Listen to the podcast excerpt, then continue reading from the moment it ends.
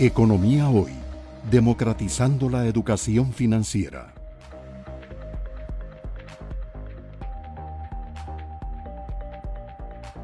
Son mis ideas que desde el año pasado yo vengo promoviendo para un verdadero plan de reactivación económica, pero no me han dado pelota.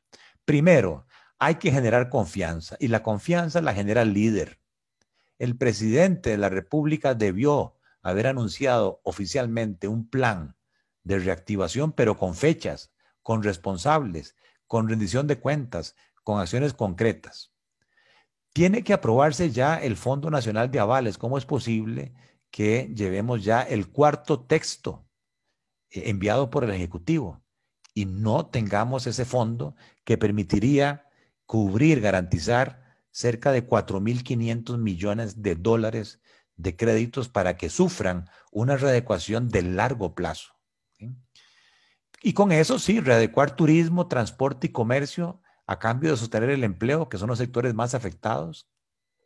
En el caso particular del turismo, yo lo he dicho, eh, ya las garantías están dadas, pero esta actividad no es que va a morir.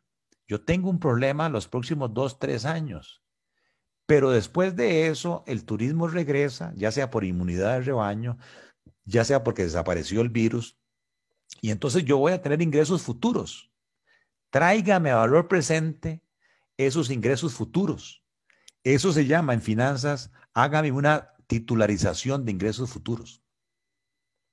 Hágame una titularización de ingresos futuros. ¿Y cómo puedo yo confiar? De, vea la historia antes del COVID. Aquí está mi historia.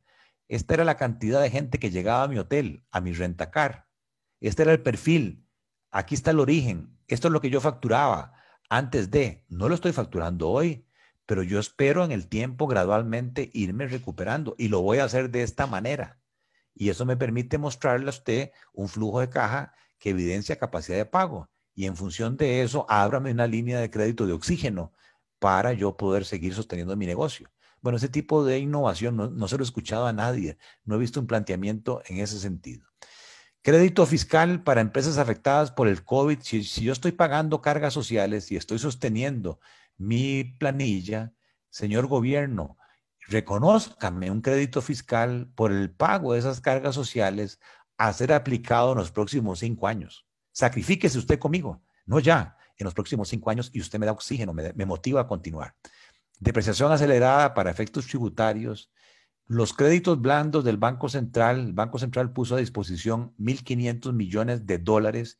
Yo les pregunto a ustedes, ¿qué se hicieron esos recursos? ¿Dónde están? El único que anunció públicamente que había colocado 71 mil millones de colones de esa plata que le llegó a una tasa de costo del 0.8% y que tuvieron que haberla colocado al 3 o al 4% en colones, fue el Banco Nacional. Y de esos 71 mil millones de colones, que fueron 1.500 clientes beneficiados, ¿saben cuántos clientes del sector turismo? 15. ¿Y cuánto de ese saldo de 71 mil millones le llegó al turismo? 0.6%. Eh, decía un famoso eh, ingeniero industrial, eh, Deming, en Dios todos creemos, pero todos los demás traigan datos. Este es un mundo de información. Si ustedes no tienen la información, no es posible negociar, no es posible evidenciar la gravedad de la crisis, pero a su vez proponer soluciones. A la caja, una amnistía. Eh, si yo voy a la caja a formalizarme, lo primero que me dicen, aquí le van a cargos de 10 años. Págueme 3 millones, 4 millones, 5. O sea, ¿quién tiene flujo de caja para pagar eso? Más bien me tiro la informalidad. No, caja, tome un acuerdo de su junta y permítale a las MIPIMES e independientes borrón y cuenta nueva. Y a partir de ahora, yo empiezo a pagar cargas sociales y ojalá graduales, para que de aquí a tres años yo empiece a pagar el nivel de cargas sociales que pagaba antes de eh, el COVID. Economía hoy, democratizando la educación financiera.